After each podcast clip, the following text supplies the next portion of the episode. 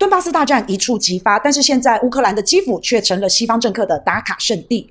四月八号，欧盟委员会主席还有斯洛伐克总理到基辅打卡和泽连斯基合照。四月九号，英国首相强森到基辅打卡和泽连斯基合照。四月九号到四月十一号，奥地利总理到基辅还有俄罗斯打卡和泽连斯基合照。四月十三号，波兰、立陶宛、拉脱维亚、爱沙尼亚总统组团到基辅打卡和泽连斯基合照。现在乌克兰泽连斯基是最红的，和他们打卡也是最流行的指标。可是有一个人很想去，但是他去不成。他就是德国的总统斯泰因迈尔。斯泰因迈尔在四月十二号，其实在波兰访问。原本四月十三号刚好跟着波兰还有其他几个国家的总统一起到基辅去打卡拍照，刚刚好。他想要一起去乌克兰，也是给乌克兰支持加油打气。可是泽连斯基不肯见他。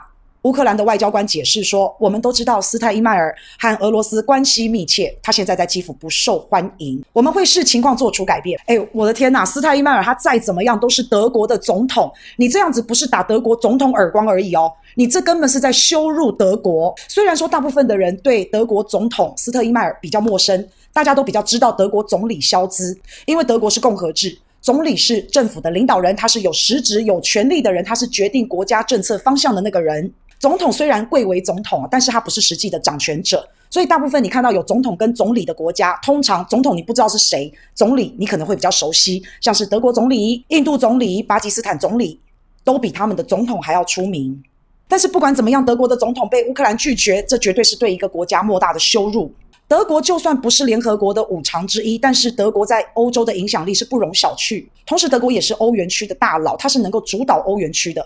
德国在整个欧洲世界里面来说，算是比较有钱的，这么有影响力。结果回头被乌克兰摆了一道。乌克兰虽然现在流量比较大，但是这些流量都是用战争跟灾难堆砌起来的，也不能这样羞辱人吧。而且不管顿巴斯地区的决战到底是输是，之后乌克兰都会要重建家园，他也一定非常想要加入欧盟。乌克兰想加入欧盟，还得要德国点头。所以乌克兰泽连斯基出这一招，到底是为什么？我真的不知道。有可能是因为决一死战，大战莅临，他可能压力太大。还是他情绪化，还是因为反正不是总理萧兹，只是个总统，没有实权，就这样对人家。我是不知道泽连斯基是为什么，但是有一个原因非常可能，就是因为德国的总统斯泰因迈尔以前比较亲俄罗斯，所以乌克兰人不接受。以前德国在铁娘子默克尔的时代，德国和俄罗斯的关系是很不错的，尤其是梅克尔和普丁，他们其实是蛮有默契的。梅克尔是东德人，是共产主义；普丁是苏联人，也是共产主义。在冷战的那个大时代、大背景之下，他们生活的背景、思想、生活形态、意识形态可能会比较像，所以他们的思想逻辑可能才会比较有共识。那后来，梅克尔跟普丁都成为了领导人，他们对欧洲的看法也其实是大致相近的。他们都认为欧洲大国之间应该要寻求和解，那最好能够摆脱美国。所以在梅克尔跟普丁时代，德国和俄罗斯他们的关系是相对稳定。举一个例子来说，二零一四年的时候。俄罗斯收回克里米亚，俄罗斯遭到西方世界无情的制裁。但是德国的梅克尔他坚持走自己的路，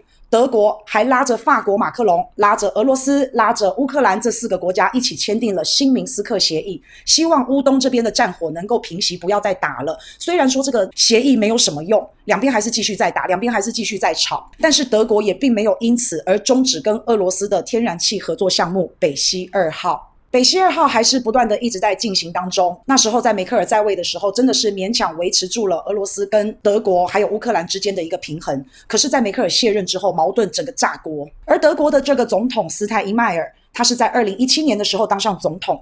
在之前，他一直是追随梅克尔，他一直是默克尔的幕僚，而他曾经公开的表示支持北溪二号。其实，乌克兰最生气的就是德国和俄罗斯合作北溪二号天然管线。原本俄罗斯的天然气要卖到欧洲，必须要经过乌克兰。乌克兰除了可以收过路费、收保护费之外，另外由于这条管线实在太重要了，所以俄罗斯不能攻打乌克兰。万一乌克兰被打，破坏了这条天然气管线，天然气没有办法从俄罗斯输送到欧洲，那欧洲人全都要冻死了。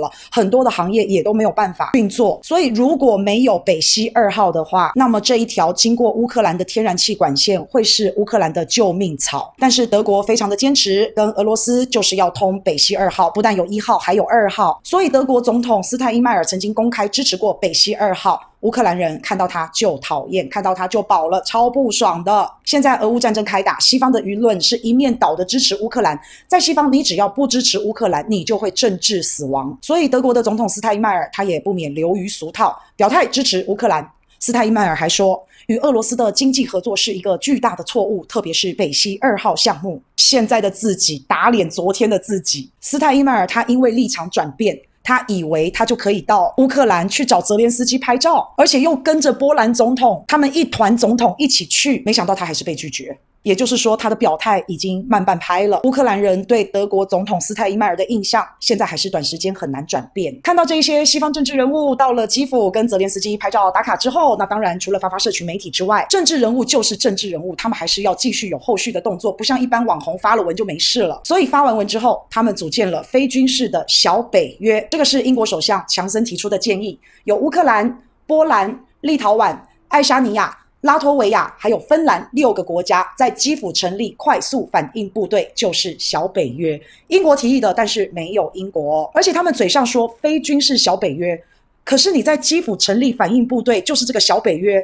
难道这个反应部队是反映什么？反映你吃饱了没？反映看谁跑得快？这个反应部队当然就是军事同盟嘛。所以嘴上讲非军事小北约，其实根本就是军事联盟。而且刚刚算的这六个国家里面，除了乌克兰跟芬兰。不是北约之外，其他四个国家都是北约，也就是说，北约成员国已经跟乌克兰绑在一起了。现在看起来，俄罗斯也好，乌克兰也好，两个国家都完全没有要停战的可能。到底结果会怎么样？就让我们一起看下去吧。